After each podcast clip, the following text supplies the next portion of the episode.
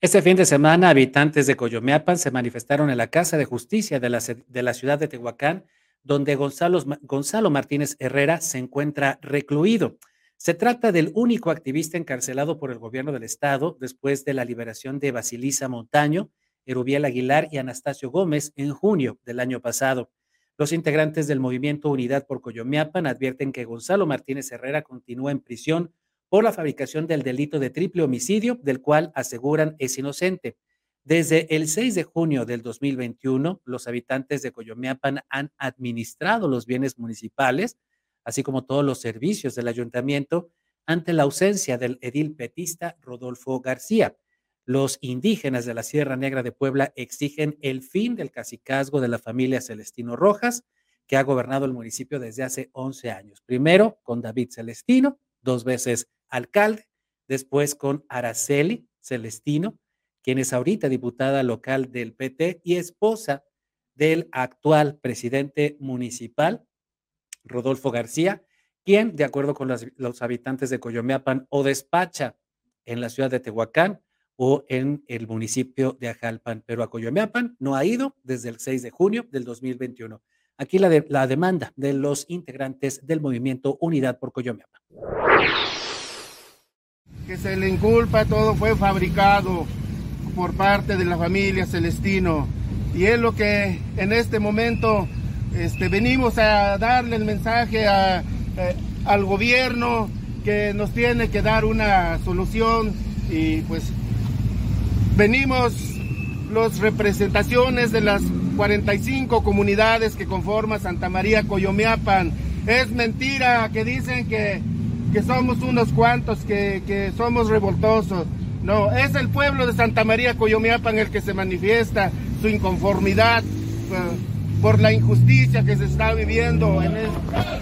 Libertad, libertad a los presos por luchar. Libertad para Gonzalo. Libertad, libertad para Gonzalo. Libertad.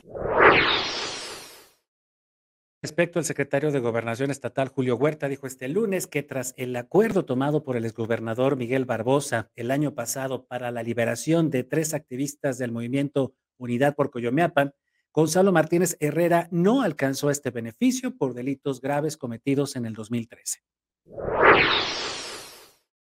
Eh, quiero aclarar que esta persona está vinculada a proceso por hechos que no tienen nada que ver con el conflicto postelectoral del, del, año 2021. ¿sí? Está procesado por delitos que se cometieron en el año 2013.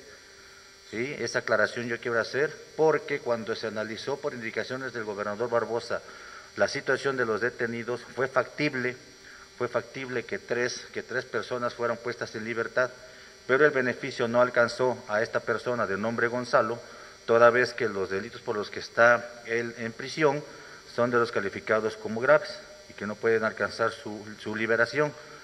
Esta es la situación y, comentarles que hemos mantenido con todas los, las víctimas directas e indirectas de los acontecimientos del 9 de mayo permanente comunicación. Eh, ese día precisamente en Tehuacán, personal de la Secretaría de Gobernación sostenía una reunión con ellos preparando, como tú lo indicaste, gobernador, la próxima reunión que tendrán, que tendrán contigo estas personas. El 9 de mayo del 2022, cuando policías estatales dispararon en contra de integrantes del Movimiento Unidad por Coyomeapan, tres personas fallecidas, y de acuerdo con el gobierno del estado, los policías estatales actuaron por, por, su, propia, por su propia voluntad. Fíjense nada más. Utilizando una patrulla de la Policía Municipal, interceptan a estos pobladores que venían de una reunión en una comunidad y les disparan a quemarropa. Y dice el gobierno del estado que actuaron por voluntad propia los policías. Fíjese nada más.